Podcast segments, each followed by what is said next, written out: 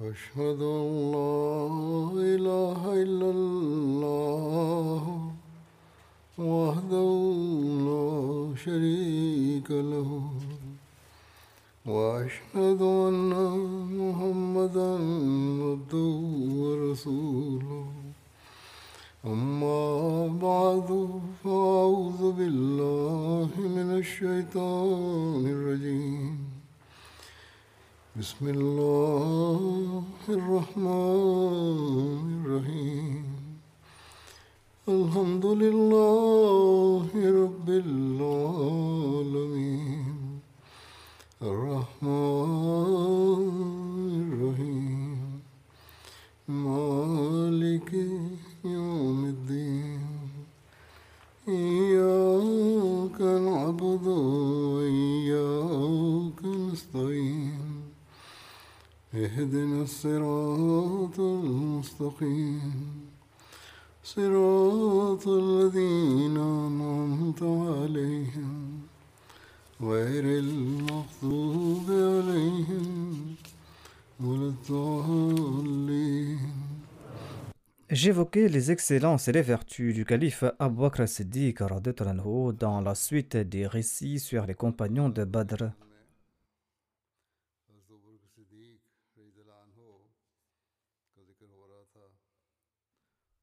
Quel était le statut du calife Abu Bakr Siddiq radhiyallahu anhu aux yeux du saint prophète Mohammed à lui? Et quelle était son opinion à son sujet? Je vous présente quelques récits à ce propos. Un des mérites du calife Abu Bakr Siddiq radhiyallahu anhu et un de ses privilèges est qu'à l'époque mécoise, le saint prophète Mohammed à lui visitait quotidiennement sa maison une fois ou deux fois par jour.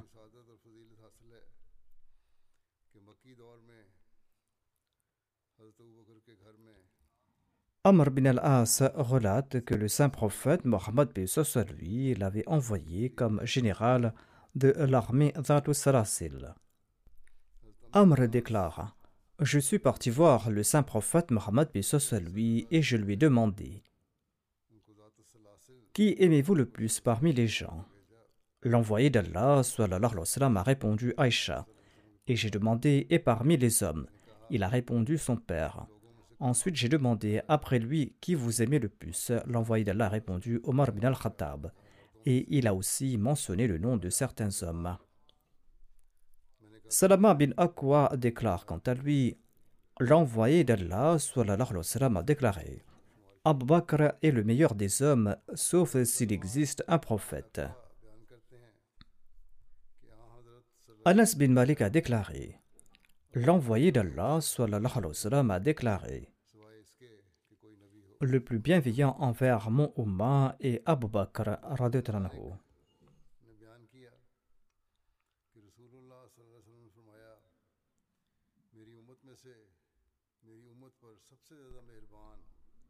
Abu Saïd a déclaré L'envoyé d'Allah a déclaré ceux qui sont en dessous des personnes éminentes vont les regarder, tout comme vous regardez les étoiles qui se lèvent.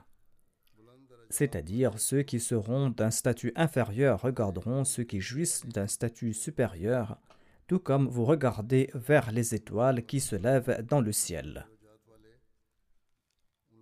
L'envoyé d'Allah a aussi déclaré Abu Bakr et Omar en font partie. C'est-à-dire qu'ils jouissent d'un éminent statut parmi mes compagnons, et les gens vont le regarder tout comme l'on regarde des étoiles hautes dans le ciel. Tous deux sont excellents à déclarer l'envoyé d'Allah sallallahu alayhi wa sallam. Abu Huraira relate que l'envoyé d'Allah sallallahu alayhi wa sallam a déclaré nous avons retourné à tout bienfaiteur leurs bienfaits, sauf à Abu Bakr Abu Bakr nous a accordé tant de bienfaits et Allah le rétribuera au jour de la résurrection.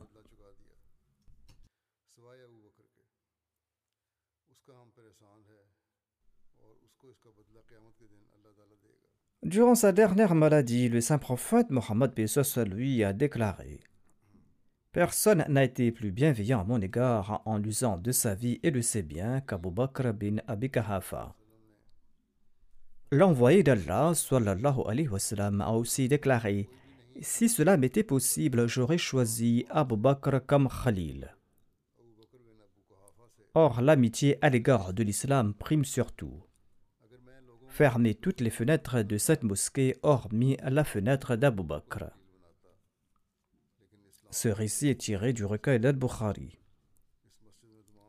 Le saint prophète Mohammed lui a déclaré Abu Bakr est mien et je suis sien.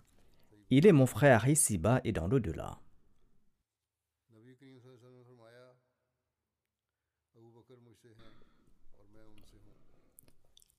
Selon le recueil de Tirmidhi, Anas bin Malik a déclaré que l'envoyé d'Allah, paix lui, a dit ceci à propos d'Abu Bakr et de Omar.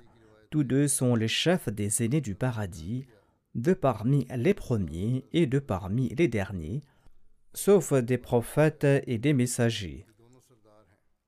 Ensuite, l'envoyé d'Allah a déclaré Ali n'en informe pas tous deux. Selon le rapporteur du récit, l'envoyé d'Allah, Pesos lui a empêché Ali d'en informer les deux intéressés. Anas relate que l'envoyé d'Allah sortait avec ses compagnons de parmi les muhajirin et les ansar, et il s'assuyait parmi eux. Abu Bakr et Omar faisaient partie de ses compagnons. Aucun des compagnons ne regardait dans la direction du saint prophète Mohammed à lui, hormis Abu Bakr et hormis Omar. Tous deux regardaient l'envoyé d'Allah et le saint prophète les regardait. Tous deux souriaient en le regardant et le saint prophète Mohammed à lui en faisait de même. Ibn Omar relate que l'envoyé d'Allah a dit à Abu Bakr Tu seras avec moi tout près de la source tout comme tu l'as été dans la grotte. Jubair bin Utim relate qu'une femme s'est présentée au saint prophète Mohammed à lui et il lui a parlé à propos de quelque chose. L'envoyé d'Allah a donné des directives à son sujet. Sur ce, cette femme a déclaré Ô envoyé d'Allah, que dois-je faire si vous n'êtes plus présent? C'est-à-dire, si j'ai besoin de quelque chose après votre décès, que dois-je faire? Le saint prophète, paix lui, a répondu En ce cas, rends-toi chez Abu Bakr. Abu Bakr subviendra à tes besoins. Ibn Omar relate L'envoyé d'Allah est sorti de chez lui et il est entré dans la mosquée. Abu Bakr et Omar se trouvaient à sa droite et à sa gauche. Le saint prophète, paix lui, leur a attrapé la main, et le saint prophète Mohammed, paix lui, a déclaré Nous serons ainsi ressuscités le jour dernier. Abdullah bin Khantab relate que l'envoyé d'Allah a vu Abu Bakr et Omar et il a déclaré Ils sont mes oreilles et mes yeux c'est-à-dire ils sont parmi mes proches compagnons.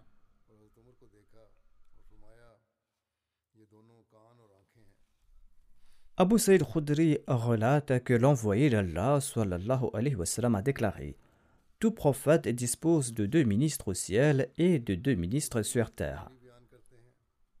Mes deux ministres au ciel sont Gabriel et Michael. Et mes deux ministres sur terre sont Abu Bakr et Omar.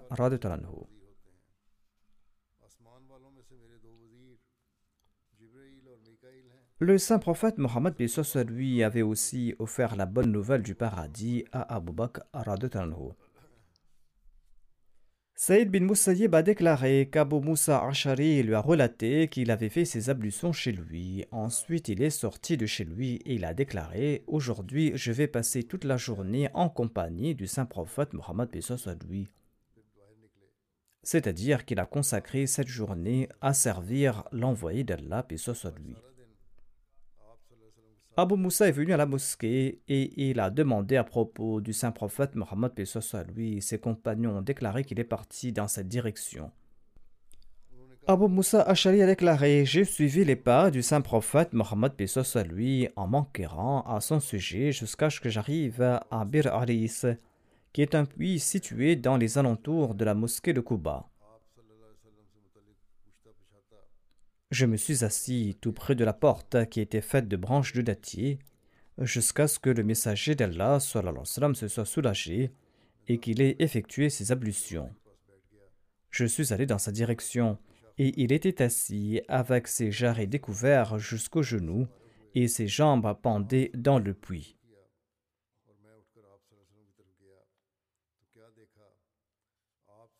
Les jambes du saint prophète Mohammed lui pendaient donc dans le puits. Abu Moussa déclare Je lui ai présenté mes salutations. Ensuite, je suis retourné et je me suis assis à la porte en me disant que je serais le chambulant du saint prophète Mohammed lui ce jour-là.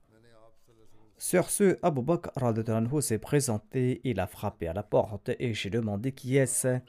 Il a répondu Abu Bakr. J'ai dit Attendez, s'il vous plaît. Je suis parti et j'ai dit à l'envoyé d'Allah, ou envoyé d'Allah, voici Abu Bakr qui demande la permission d'entrer. Sur ce, l'envoyé d'Allah a déclaré Admets-le et annonce-lui la bonne nouvelle du paradis. Je suis retourné et j'ai demandé à Abu Bakr d'entrer et je lui ai également dit que le messager d'Allah, paix soit lui, lui donnait la bonne nouvelle du paradis.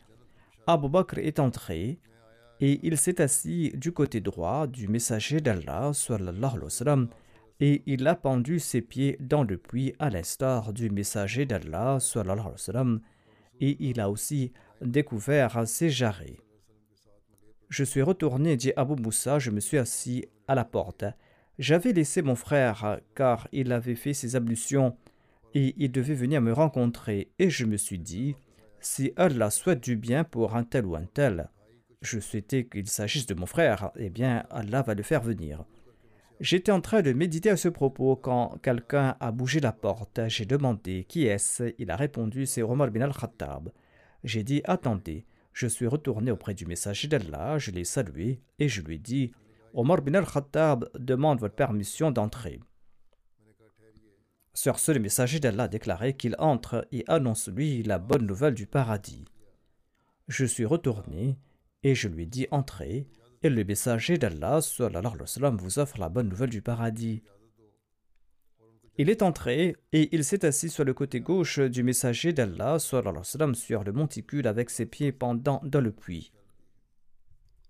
Abu Moussa déclare Je suis retourné je me suis assis et je me suis dit si Allah souhaite le bien d'un tel ou d'un tel, il va le faire venir. C'est-à-dire, il pensait à propos du bien de son frère. Et j'étais en train de réfléchir à ce propos quand quelqu'un a remué la porte et j'ai demandé qui est-ce. Il a répondu C'est Orthman bin Je lui dit Attendez, s'il vous plaît. Je suis parti voir le messager d'Allah et je l'ai informé à son sujet. L'envoyé d'Allah, paix soit lui, a déclaré Laisse-le entrer et donne-lui la bonne nouvelle du paradis et ce en dépit du grand malheur qui va le frapper, c'est-à-dire d'un grand malheur qui va frapper Othman bin Affan. Abu Moussa a déclaré Je suis retourné, je lui dis Entrez, le messager d'Allah vous donne la bonne nouvelle du paradis, et ce en dépit d'un grand malheur auquel vous serez confrontés. Il est entré, et il a vu que le plan surlevé autour du puits était entièrement occupé, il s'est assis de l'autre côté vis-à-vis de l'envoyé d'Allah. Anas rapporte que l'envoyé d'Allah, paix soit lui, était monté sur le mont Uhud. Il était accompagné d'Abu Bakr, et de Rothman. Le mont a commencé à trembler. Le saint prophète a déclaré Ne bouge pas au Uhud. Je pense que l'envoyé d'Allah avait même frappé de son pied. L'envoyé d'Allah a déclaré Ne bouge pas, ô Uhud, parce qu'il se trouve sur toi qu'un prophète, un et deux shahids. Saïd bin Zayd déclare Je témoigne que neuf personnes mériteront le paradis, et je ne serai pas pécheur si je donne le témoignage à propos de la dixième personne. On lui a demandé qui est-ce. Il a déclaré Nous étions en compagnie du messager d'Allah sur le mont Hira lorsque ce dernier a tremblé le récit précédent était tiré du recueil d'Al-Bukhari. Ce récit est tiré de Tirmidhi, dans lequel l'on trouve mention du mont Hira. Sur ce, l'envoyé d'Allah a déclaré Ne bouge pas Hira, Certainement, il ne se trouve sur toi qu'un nabi, un siddiq et un shahid. Quelqu'un a demandé qui sont ces dix personnes qui mériteront le paradis? Saïd bin Zaid a répondu il y avait le saint prophète Mohammed lui, Abu Bakr, Omar, Othman, Ali, Talha, Zubair, Saad et Abdurrahman bin Auf. Ils étaient neuf en tout. On lui a demandé qui était le dixième. Saïd bin Zaid a déclaré Je suis le dixième. Ce récit mentionne dix nobles compagnons à qui l'envoyé d'Allah, et ce lui avait annoncé la bonne nouvelle du paradis au cours de leur vécu. Ils étaient les proches de l'envoyé d'Allah et ils étaient aussi ses conseillers. Dans la langue de la Sira, on les nomme les Ashram Bashira, c'est-à-dire ces dix bienheureux qui ont reçu la bonne nouvelle du paradis. Mais il faut aussi garder à l'esprit que l'envoyé d'Allah n'a pas donné la bonne nouvelle du paradis qu'à une dizaine de personnes, mais il a eu de nombreux compagnons hommes et femmes à qui l'envoyé d'Allah, et ce soit lui, a annoncé la bonne nouvelle du paradis. En sus de ces dix compagnons, les noms d'environ cinquante compagnons hommes et femmes ont été mentionnés. En sus de cela, les 313 compagnons ayant participé à la bataille de Badr ont reçu la bonne nouvelle du paradis, ainsi que ceux qui ont participé à la bataille d'Uhud et ceux qui avaient participé au serment d'allégeance de Ridwan à l'occasion du traité de Hudaybiyah.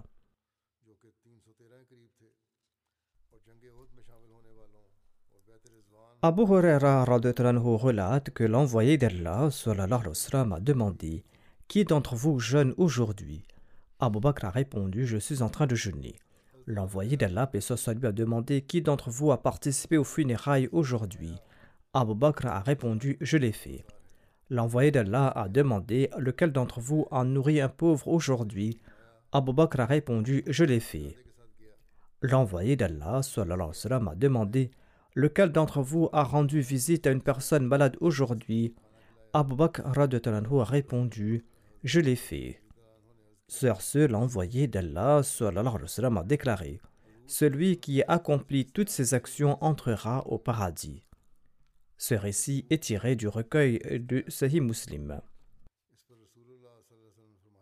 Abu Huraira relate que le saint prophète Mohammed lui a déclaré l'ange Gabriel est venu me voir et il m'a pris par la main et il m'a montré la porte du paradis par laquelle ma traversera. Abu Bakr a déclaré Si seulement j'étais avec vous afin que je puisse la voir. L'envoyé d'Allah, paix lui, a déclaré Ô Abu Bakr, tu étais le premier de mon Ummah à entrer au paradis. Hadrat Muslim Maud en déclare à ce propos L'envoyé d'Allah était une fois assis dans l'assemblée et ses compagnons étaient assis autour de lui et le saint prophète Mohammed lui a décrit le paradis. Ensuite, il a mentionné les faveurs qu'Allah lui a réservées. Quand Abu Bakr a entendu cela, il a déclaré Ô messager d'Allah, a prié pour que je sois avec vous au paradis. Certains récits mentionnent le nom d'un autre compagnon et d'autres évoquent le nom d'Abu Bakr L'envoyé d'Allah, paix soit lui, a déclaré J'espère que tu seras avec moi et je prie qu'il en soit ainsi. Quand l'envoyé d'Allah a dit cela, les autres compagnons ont naturellement pensé que nous devrions demander à l'envoyé d'Allah de faire la même prière en leur faveur. Au début, il s'était dit que nous n'aurons jamais la chance d'être au paradis en compagnie du saint prophète Mohammed lui. Mais quand Abu Bakr ou un autre compagnon, selon certains récits, a fait cette requête et que l'envoyé d'Allah, paix lui, a également prié pour cette personne, eh bien ses compagnons ont eu un exemple et ils ont découvert que cette action n'était pas impossible. Sur ce, un autre compagnon s'est levé et il a déclaré Ô messager d'Allah, a prié pour moi également, pour que Dieu me place avec vous au paradis. L'envoyé d'Allah a répondu Que Dieu te bénisse aussi, mais celui qui a fait la requête en premier a mérité cette prière. Le musulman Maoud relate qu'une fois l'envoyé d'Allah, et lui, a déclaré celui qui accomplira davantage tel ou tel culte passera par telle ou telle porte du paradis, et celui qui participera davantage à tel culte passera par telle ou telle porte. De cette manière, il a évoqué différents actes d'adoration. Il a déclaré que ceux qui mettent davantage l'accent sur certaines de ces bonnes œuvres traverseront par l'une des sept portes du paradis. Abu Bakr était également présent dans cette assemblée. Il a déclaré au messager d'Allah On traversera par différentes portes du paradis parce qu'on a mis l'accent sur un acte d'adoration. Ainsi, Abu Bakr a demandé Ô messager d'Allah, si une personne met l'accent sur toutes ces formes d'adoration, comment sera-t-il traité? L'envoyé d'Allah, paix soit lui, a déclaré Il franchira par les sept portes du paradis. Et ô Abu Bakr, j'espère que tu seras de parmi eux. Je mentionnerai d'autres récits sur le même sujet à l'avenir, Inshallah. À présent, je souhaite mentionner quelques personnes qui sont décédées récemment. Je dirigerai également leur prière funéraire à part la suite. Le premier défunt se Mokaram Abdul Basit Saheb. Il était l'émir de la Jama de l'Indonésie et il est décédé le 8 octobre dernier à l'âge de 71 ans. Il était le fils de Molvi Abdul Wahid Sumatri Saheb. Après avoir complété son bac, il s'est enrôlé à l'Al-Jamia Ahmadiyya de Rabwa le 20 septembre 1972 à l'âge de 21 ans il a passé son examen de Shahid de la Jamia Ahmadiyya de Rabwa au début de l'année 1981. Il est retourné dans son pays, l'Indonésie, en tant que missionnaire en 1981. En 1987, avec l'avis de la Majlis Amla de l'Indonésie, on a suggéré qu'un missionnaire indonésien soit envoyé en Thaïlande en ayant obtenu au préalable la nationalité de la Malaisie. Le nom du défunt était présenté et feu le quatrième calife a approuvé son nom et il s'est rendu en Thaïlande. Plus tard, le défunt a de nouveau été affecté en Indonésie où il a servi jusqu'à son dernier souffle. Il a servi en tant qu'émir pour une longue période. Son temps de service s'étend sur 40 ans. Outre son épouse, le défunt laisse derrière lui trois fils et deux filles. Son épouse Muslih Wadi Sahiba déclare à son sujet Le défunt avait une grande affection à l'égard de la Jamaat. Il accordait toujours priorité à la Jamaat au-dessus de tout. En tant qu'épouse, je reconnais son dévouement et son service à la communauté.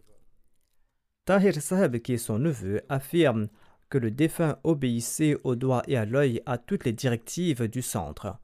Une fois, le défunt avait déclaré qu'il avait l'intention de se rendre en Malaisie pour rencontrer sa famille. Il avait également acheté un billet d'avion à cet égard. Mais après environ une semaine, quand je l'ai revu, a dit son neveu, je lui ai demandé pourquoi il ne s'était pas encore rendu en Malaisie. Il m'a répondu que la lettre reçue du centre ne mentionnait pas la permission de partir. J'ai donc renoncé à mon intention de me rendre en Malaisie, a-t-il dit, et je ne me soucie même pas du billet. Un responsable qui a travaillé avec lui a déclaré Il nous enseignait et nous expliquait avec beaucoup d'amour. En dépit d'être l'émir de la Jamaat, il n'a pas demandé de faveur à la Jamaat. Il usait avec bonheur de tout ce que lui accordait la Jamaat. Il préférait la simplicité. Il avait l'habitude de venir s'asseoir auprès de nous durant les heures de bureau et de lire les lettres et d'écrire des notes. Il avait un grand respect pour les missionnaires et il avait une connaissance profonde et étendue. Chaque fois qu'il prenait une décision, il sollicitait toujours l'avis des membres du comité. Il était toujours digne mais plein d'humilité. Il était très aimable et traitait tout le monde avec bonne humeur. Il avait un grand amour pour le califat. Il nous encourageait à abandonner notre opinion face à la vie du calife et de suivre immédiatement les ordres du calife de l'époque. Il accordait prééminence à la Nizam et Jamaat. Il était aussi très vigilant concernant les biens de la Jamaat et les deniers de la Jamaat et les protéger. Il punissait sévèrement toute infraction. Il venait souvent au bureau avant les autres employés, et si pour quelque raison il ne pouvait pas venir au bureau ou s'il était en retard, il en informait certainement le personnel. Quand il sortait du bureau pour quelque raison, même si c'est pour une courte période, il en informait le personnel du bureau le défunt était très prudent lors de la vérification des rapports ou des lettres. Il s'occupait de tout complètement, et si des travaux urgents étaient nécessaires, il restait occupé jusqu'à tard dans la nuit. Et quand il partait à la rencontre des Ahmadis, il apportait des cadeaux pour les enfants. Il était toujours gentil et aimant. Il était un chef qui tentait toujours de plaire aux autres. L'Amir Saheb, dit-il, était comme un père spirituel pour nous et pour les Ahmadis de l'Indonésie. Il accordait toujours prééminence à la Nizam et et aux traditions de la Nizam et. Ce sont là les qualités qu'un Amir doit posséder. Quand il se mettait en colère, il respectait la dignité de la personne en face. Il ne disait pas tout ce qui lui passait par la tête dans un accès de colère. Il prenait toujours en considération la réforme lorsqu'il sanctionnait quelqu'un. Il ne nourrissait aucune inimitié, aucune rancœur. La réforme était son but. De nombreux Ahmadis demandaient conseil aux défunts concernant leurs affaires personnelles ou leurs responsabilités au sein de la Jamaat le défunt a pris soin des membres de la Jama de l'Indonésie avec une grande diligence et un amour extraordinaire. Il était malade depuis un an et depuis l'année dernière, même durant les jours de sa maladie, il était toujours présent pour les réunions et pour les visites. Sa maladie n'a pas affecté son travail. Mahmoud Wardi, qui est basé ici à Londres au bureau indonésien, a déclaré à son sujet que certains aspects du caractère du défunt sont très importants le plus important d'entre eux était sa connaissance. Il était un grand érudit. Il était passionné par la quête du savoir. Il avait une grande connaissance sur divers sujets. Et il était doué pour avoir une conversation animée sur n'importe quel sujet. Outre les sciences basées sur le livre de la Gemat, il était également compétent dans le domaine des connaissances générales. Il lisait régulièrement les journaux et il était au courant de toutes les nouvelles nationales et internationales, que ce soit en langue indonésienne ou en langue anglaise. Il ne prononçait pas de longs discours, il prononçait des discours concis et complets et usait de paroles simples. Les gens de toutes les couches de la société pouvaient aisément le comprendre. Il avait un mode vestimentaire très simple au quotidien, mais il était toujours très digne. Il n'y avait aucun artifice ou aucune affectation dans son comportement. Il parlait avec les gens de toutes les classes sans aucune formalité, mais tout en gardant à l'esprit le statut et la dignité de la personne d'en face. Fazal Umar Farouk Saheb, qui est missionnaire et enseignant à la Jamia Ahmadiyya de l'Indonésie, déclare quant à lui J'étais proche de la mère Saheb depuis mon enfance. Et quand la Jamaat de l'Indonésie a traversé une période très difficile, le défunt avait l'habitude d'encourager tous les membres de la Jamaat en faisant beaucoup d'efforts et avec beaucoup de patience. Il conseillait aux membres de la Jamaat d'avoir recours à la patience et aux prières. Chaque fois qu'il priait lui-même, il le faisait avec beaucoup d'émotion et d'humilité. Il venait toujours à l'heure à la mosquée pour les prières et il était très attentif à l'égard des Wakifin Zindagi. Quand un missionnaire allait être affecté sur le terrain, il lui offrait un cadeau. Saifullah Mubarak, qui est un enseignant à la Jamia, déclare Le défunt était un excellent exemple pour les Wakifini Zindagi. Il participait dans chaque programme de la Jamaat, il parlait à tout le monde avec douceur et respect, et quand il se rendait dans une assemblée quelconque, sa présence rendait tout le monde heureux. Il était toujours souriant. Quand j'étudiais à la Jamia Ahmadiyya de l'Indonésie, il s'asseyait avec nous après la prière de Maghrib et il nous demandait comment nous allions et nous avions avec lui des conversations légères. Nuruddin Saheb, qui est un autre missionnaire, déclare à propos du défunt. Il était un amir qui présentait son exemple personnel. En 2018, nous avons fait la pose de la première pierre de notre mosquée. À l'époque, nous disposions d'un montant de 60 millions de roupies indonésiennes. La valeur de la roupie indonésienne est très faible et on y parle en dizaines de millions et en milliards. Ainsi donc, il déclare, nous disposions d'un montant de 60 millions de roupies, tandis que nous avions besoin d'environ un milliard et demi de roupies pour la bosquée. Le défunt nous a conseillé de commencer la construction avec le budget disponible pour la construction et qu'après cela nous verrons l'aide d'Allah. Il n'y a pas eu lieu d'avoir peur, a-t-il dit. Si vous avez besoin d'un milliard et demi de roupies indonésiennes, eh bien commencez les travaux avec les 60 millions dont vous disposez.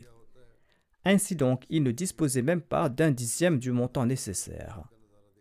Il s'agissait peut-être de 3 ou 4% du montant total dont ils avaient besoin. Après avoir prodigué ce conseil, le défunt a sorti son portefeuille de sa poche et il nous a offert une somme pour la mosquée. À partir de là, les membres de la Jamaat ont également commencé à offrir leurs sacrifices. En deux ans, 80% de la construction de la mosquée était achevée. Ensuite est venue la période de la pandémie. Les revenus des gens ont diminué et la construction de la mosquée s'est arrêtée. Nous sommes repartis voir le défunt et nous l'avons informé que nous souhaitons terminer la construction de la mosquée mais que nous avons besoin d'environ 150 millions de roupies. Nous pensions que le centre allait nous aider, mais la Seb a dit que le centre ne va pas nous aider. Il nous a dit Vous pouvez compléter ce montant sans demander à personne d'autre. Il m'a demandé combien d'Ahmadis il y avait dans la région. J'ai répondu 160. Après avoir entendu cela, le défunt a dit avec un grand sourire de demander à chaque Ahmadi d'offrir 10 millions, soit environ 100 à 150 livres sterling. Et c'est là que cette somme sera disponible pour la construction de la mosquée. Au début, nous pensions que cette tâche sera difficile à accomplir, mais lorsque nous avons commencé à suivre son conseil, cela a insufflé de l'amour et une passion dans les cœurs des membres de la Jamaat, et ils ont offert leur meilleur bien pour la construction de la mosquée. En sus de cela, le défunt lui-même a offert une somme d'argent considérable en son nom. Ainsi, en trois ans, la mosquée a été achevée, soit en février de cette année. Le défunt avait de très bonnes relations non seulement avec les membres de la Jamaat, mais aussi avec ceux qui n'appartiennent pas à la Jamaat. Luqman Hakim Saifuddin est un ancien ministre des Affaires religieuses. Il n'est pas Ahmadi. Il déclare à propos du défunt Je considère le défunt comme une figure nationale qui a toujours mis l'humanité en premier. Là où il se rendait, il mettait toujours l'accent sur le respect de l'humanité, sur la tolérance et sur le soin des uns et des autres. Ce sont autant de responsabilités qui nous incombent à tous et pas uniquement aux Ahmadis. Il s'agit de la responsabilité de tout le peuple indonésien. Tout le peuple indonésien doit suivre son exemple et suivre tous les conseils qu'il nous a offerts. Il nous a conseillé d'éliminer toutes les différences qui conduisent à la haine et à nuire à l'humanité. M. Zuhairi est l'ambassadeur de la Tunisie en Indonésie. Il déclare à propos du défunt. J'ai appris de l'émir Saheb comment aimer l'envoyé d'Allah, et soit lui, les membres de sa famille, les érudits, et comment suivre leurs nobles enseignements. Les Ahmadis ont été opprimés et maltraités en Indonésie. En effet, l'oppression contre les Ahmadis en Indonésie était dure et ils ont traversé cette période avec beaucoup de courage. Le défunt a géré la situation de tous les Ahmadis d'une manière formidable. M. Zuhairi déclare Bien que les Ahmadis ont été opprimés, insultés et traités injustement, l'Amir Saheb leur a toujours enseigné de servir la religion en toute situation, de servir le pays et l'humanité et de le faire sincèrement et loyalement, parce que tous les Ahmadis du monde entier croient en la devise Amour pour tous et haine pour personne. M. Zuhairi déclare Je témoigne que l'Amir Seb est un bien-aimé d'Allah, un érudit, une personne simple et but de moralité. Madame Nia Sharifuddin Saheba est directrice d'une organisation au niveau national. Elle déclare Le style d'expression de l'Amir Seb était très influent. Bien qu'il parlait avec douceur et politesse, les sentiments patriotiques étaient évidents dans ses propos. Ces paroles mettaient en évidence la devise amour pour tous et haine pour personne. Nous témoignons que le défunt était un homme bon et un leader qui parlait toujours avec foi et avec amour. Mirajuddin Shahid Saheb relate Sous son leadership, la Jamaat Ahmadiyya de l'Indonésie a fait face à beaucoup d'opposition et les Ahmadis ont été attaqués dans de nombreux endroits en Indonésie. Le défunt a affronté cette situation avec beaucoup de bravoure et de calme les représentants de l'État le respectaient également. Tout cela était grâce aux bonnes relations qu'il avait établies avec eux. Osam Saheb, le directeur de la Jamia Ahmadiyya de l'Indonésie, écrit ceci L'Amir Saheb était un fidèle du califat. Étant un voisin, il m'accompagnait souvent à la mosquée pour la prière. Chaque fois qu'il partait en tournée, il disait qu'il partait visiter tel ou tel Jamaat et me demandait de m'y rendre moi aussi. Il avait une pensée spéciale pour la Jamia Ahmadiyya de l'Indonésie. En tant que membre du conseil d'administration de la Jamia Ahmadiyya, tout en interviewant les étudiants, il leur disait ceci Vous serez des missionnaires, vous devez être des modèles pour la Jamaat. Le défunt me donnait des directives et me présentait les lacunes individuelles de chaque étudiant et me conseillait de les combler. Il était intéressé par les étudiants de la Jamia. M. Irshad Malhi est un missionnaire aux États-Unis. Il déclare Basit Saeb était mon camarade de classe à la Jamia Ahmadiyya de Rabwa et il était aussi mon camarade de chambre. J'ai eu la chance de le voir de très près. Il était très intelligent, il était de nature joyeuse, il était amical, il était plein d'humour. Il était un très bon joueur de badminton et il remportait tous ses matchs à Rabwa. Le défunt m'a raconté que lorsqu'il allait quitter l'Indonésie pour se rendre à la Jamia de Rabwa, il avait reçu une offre énorme en tant que joueur d'une entreprise. Molana Abdul Basit Seb, le père du défunt, était très inquiet en raison de cette offre il avait peur que son fils ne change d'idée et qu'au lieu de se rendre à la il soit tenté par cette offre. Le défunt a déclaré que lorsqu'il a vu les inquiétudes de son père, il l'a rassuré et il a juré qu'il n'allait jamais abandonner la religion pour des gains matériels et il a refusé cette offre financière énorme. Toute sa vie est un témoignage qu'il a toujours placé la religion avant le monde et qu'il a tenu cette promesse. Il avait un grand amour pour le califat et il était dévoué au califat. Il était très proche du troisième calife durant ses années d'étudiant, et nous avions l'habitude de le taquiner sur le fait qu'il était le favori du troisième calife. De même, lors de chaque califat, il a montré un grand exemple de sincérité et de fidélité. Qu'Allah lui accorde son pardon et sa miséricorde, qu'Allah élève son rang, et qu'Allah accorde à la Jamaat des missionnaires et des travailleurs qui soient à l'image du défunt. Moi-même, j'ai constaté que le défunt faisait preuve d'une obéissance indéfectible et qu'il travaillait de manière très désintéressée. Qu'Allah comble le vide de ceux qui nous ont quittés. Les missionnaires de l'Indonésie en particulier doivent suivre son exemple et les missionnaires du monde entier aussi doivent aussi suivre son exemple. Ce ne sont pas des histoires anciennes. Ce sont là des gens qui ont préféré la foi à ce monde en ces temps modernes. Ce sont des personnes qui ont respecté leur waqf. La prochaine défunte que j'évoquerai se nomme Madame Zainab Ramadan Sahiba. Elle était l'épouse de Yusuf Ousmane Kambala Sahib, un missionnaire de la Tanzanie. Elle est décédée récemment à l'âge de 70 ans. Inna lillahi wa inna ilayhi raji'un. Son mari Yusuf Ousmane Kambala Seb déclare à propos de la défunte Mon épouse était très sincère et elle participait à tous les travaux de la Jamaat. Elle avait de très bonnes relations avec ses voisins. Elle s'occupait des pauvres et des orphelins. Elle a toujours servi les missionnaires et les a toujours respectés. Elle était toujours à l'avant-garde dans ses contributions financières. Partout où nous avons vécu, elle était toujours prête à servir la Jamaat. Elle traitait tous les Ahmadis avec une grande sincérité. Elle était atteinte d'un cancer depuis ces deux dernières années.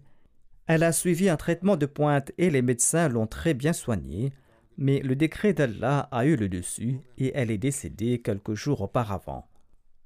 Son mari déclare environ mille personnes de Tamboura et de différentes localités étaient présentes pour les prières funéraires et des parents extérieurs à la communauté étaient également présents. La défunte a trois filles et trois fils qui sont maintenant tous mariés. Qu'Allah lui accorde son pardon et sa miséricorde. La prochaine défunte se nomme Madame Halima Begum Sahiba. Elle était l'épouse de Sheikh Abdul Qadir Sahib, dervish de Radian. Elle est décédée le mois dernier. Inna lillahi wa inna ilayhi raji'un. La regrettée était régulière dans ses prières et dans ses jeûnes. Elle était patiente, humble et de bonne humeur. Elle a fait beaucoup d'efforts pour que ses enfants soient réguliers dans leurs prières et dans la récitation du Saint-Coran. Tant que sa santé le lui permettait, elle a enseigné le Saint-Coran aux enfants de Kadian. Elle avait un grand amour pour le califat et répondait à chaque appel du calife de l'époque.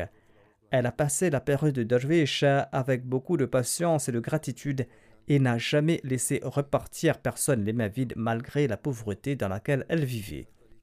En raison de la proximité de sa maison avec le quartier Darul Massi, sa maison était toujours pleine d'invités les jours de la Sarana. Elle accueillait les invités de manière très amicale et leur offrait une très bonne hospitalité. La défunte était Moussia.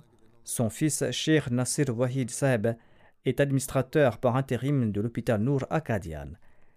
Elle a aussi trois filles qui sont à l'extérieur. Qu'Allah lui accorde sa miséricorde et son pardon.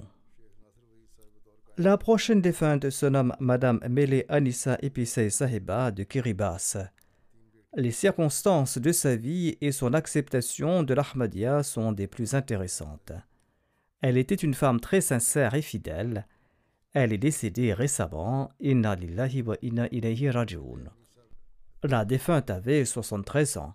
Raja Fez Saheb, missionnaire de Kiribati, déclare Mele Anissa Episei Saheba était la première personne musulmane et la première Ahmadi de Kiribati. D'une manière ou d'une autre, une copie du Saint-Coran est arrivée dans ce coin du monde, un lieu où les livres, comme d'autres objets, étaient à peine disponibles. Lorsqu'elle a reçu cette copie du Saint-Coran, elle a commencé à la dire. Il s'agissait d'un exemplaire du Saint-Coran accompagné de la traduction. Après sa lecture, Madame Mele Anissa Episei a été tellement touchée par le Saint-Coran qu'elle a accepté l'islam de son propre chef et elle a commencé à porter le voile à partir de ce moment-là. Ensuite, par la suite, lorsque Hafiz Jibril Said Seb, le premier missionnaire de la Jamaat Ahmadiyya, est arrivé à Kiribati, il a demandé aux gens s'il y avait des musulmans dans ce pays. Tout le monde a indiqué que Madame Mele Anissa Episei était la seule personne musulmane dans tout le pays. La grâce de Dieu était telle que le missionnaire est arrivé à Kiribati sur les instructions du quatrième calife l'année suivante de l'acceptation de l'islam par Madame Mele Anissa Episai. Ainsi donc, cette jeune femme courageuse avait également commencé à prêcher l'islam à sa famille et à ses amis à l'époque, avant même que le missionnaire ne touche le sol de son pays. Et c'est pourquoi que dans ce pays de 100 000 habitants, la nouvelle s'était répandue qu'une femme est devenue musulmane. Par conséquent, lorsque le regretté missionnaire Hafiz Jibril Saïd est arrivé à Kiribati, Allah lui avait déjà confié un soutien qui était prêt pour la Jamaat. Ainsi, elle était célèbre pour être la seule musulmane à se voiler et à prêcher l'islam à sa nation. Lorsque Jibril Sahib, le premier missionnaire, est arrivé à Kiribati, Mele Anissa Ipisei a prêté le serment d'allégeance et a rejoint la Jamaat Ahmadiyya. Elle a aussi fait le nécessaire pour le logement et les différentes aménités qui étaient nécessaires aux missionnaires. Ensuite, elle a commencé à prêcher l'islam et l'Ahmadiyya. Et nombre de gens sont entrés dans la Jamaat grâce à sa prédication. Elle avait beaucoup d'affection pour la Jamaat. Elle avait un grand respect pour les missionnaires. Malgré la forte opposition auquel elle a été confrontée, sa foi n'a jamais faibli. Là où elle se rendait, elle portait le voile et son habit musulman devenait aussi un moyen pour prêcher l'islam. En dépit du fait que les gens se moquaient d'elle et que les gens la maltraitaient parfois et se disputaient avec elle et la taquinaient, elle n'a jamais laissé tomber sa foi et son voile. Et elle a laissé un excellent exemple du fait que je porte le voile pour la cause de Dieu et que je ne dois pas m'inquiéter de ce que disent les autres. Au début, lorsqu'elle a accepté l'islam dans son cœur, elle ne savait pas comment prier à la manière islamique, et elle a commencé à accomplir la salat sans se prosterner. Lorsque son père l'a vu prier d'une nouvelle façon, il s'est mis dans une grande colère et il a menacé de déchirer le Coran. En réponse, elle a dit à son père qu'il doit aussi déchirer ces pages de la Bible dans lesquelles la prosternation de Jésus devant Dieu est mentionnée. Elle était très ferme dans sa foi et par la suite, par la grâce d'Allah, elle a appris à accomplir la Salah grâce aux missionnaires et l'a ensuite enseigné aux autres. Ainsi, dans ce coin du monde, quand tout le monde méprisait l'islam, cette combattante se levait et a confronté tout le monde et présenté les véritables enseignements de l'islam sans aucune crainte. Elle n'avait peur de personne d'autre hormis Allah. En raison de cette qualité, de nombreuses personnes et de nombreux politiciens la respectaient également. Allah a accordé une telle grâce qu'en raison du respect qu'elle inspirait et de sa fermeté dans la foi, elle avait une grande influence sur les politiciens de son pays et elle avait laissé une bonne impression sur elle. Cette influence les a poussés à aider à l'enregistrement de la Jamaat, enregistrement qui n'avait pas été approuvé plus tôt en raison de leur opposition. Beaucoup de gens qui étaient hostiles contre l'islam et qui la connaissaient n'osaient pas critiquer l'islam en sa présence. La maison de la défunte était toujours ouverte pour tous ceux qui souhaitaient poser des questions sur l'islam, et elle conseillait à tout le monde dans sa maison de prier régulièrement. Durant une longue période, sa maison a servi de centre de prière. Quand son fils Ahmad Episai a atteint l'âge de la puberté, elle l'a dédié à la Jamaat et l'a envoyé à la Jamia Ahmadiyya du Ghana. Les gens ont tenté de l'en dissuader en disant qu'on va tuer son fils là-bas au Ghana. Mais elle a envoyé son fils avec fierté. Mais le décret d'Allah était tel que son fils Ahmad Episei est décédé du paludisme en Afrique. Et ces mêmes gens lui ont dit L'islam est faux et c'est pour cette raison que ton fils est décédé. Mais la défunte, quant à elle, ne s'est pas souciée de leurs propos, et elle s'est cramponnée fermement à l'islam, et elle a servi ardemment l'islam. Voire, elle a commencé à servir l'islam davantage. Ainsi donc, ni sa foi, ni son port du voile n'en ont été affectés. Ses autres enfants sont également restés fermes sur la voie de l'islam, et ils n'ont cessé de prêcher le message de l'islam. La défunte laisse derrière elle ses trois filles et un fils.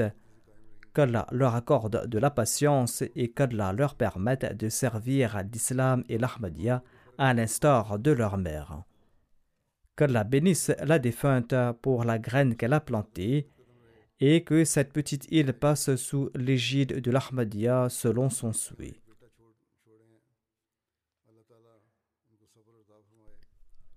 De plus, qu'Allah accorde à la Jamaat d'autres femmes qui sont tout aussi braves, des femmes qui présentent leur propre exemple, des femmes qui sont passionnées pour la prédication et qui sont inébranlables dans leur foi.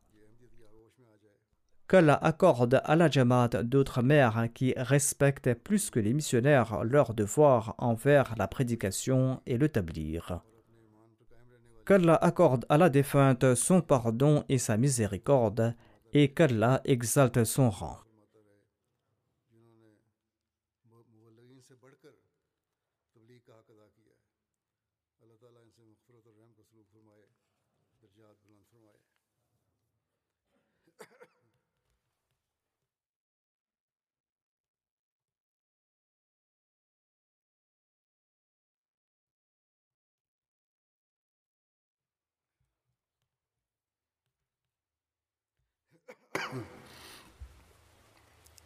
الحمد لله الحمد لله نحمده ونستعينه ونستغفره ونؤمن به ونتوكل عليه ونعوذ بالله من شرور أنفسنا ومن سيئات أعمالنا. من يهده الله فلا مضل له ومن يضلل فلا هادي له. ونشهد أن لا إله إلا الله. ونشهد أن محمدا عبده ورسوله. عباد الله رحمكم الله. إن الله يأمر بالعدل واللسان وإيتاء ذي القربى وينهى عن الفحشاء والمنكر والبغي يعظكم لعلكم تذكرون. اذكروا الله يذكركم وادعوه يستجب لكم ولذكر الله أكبر.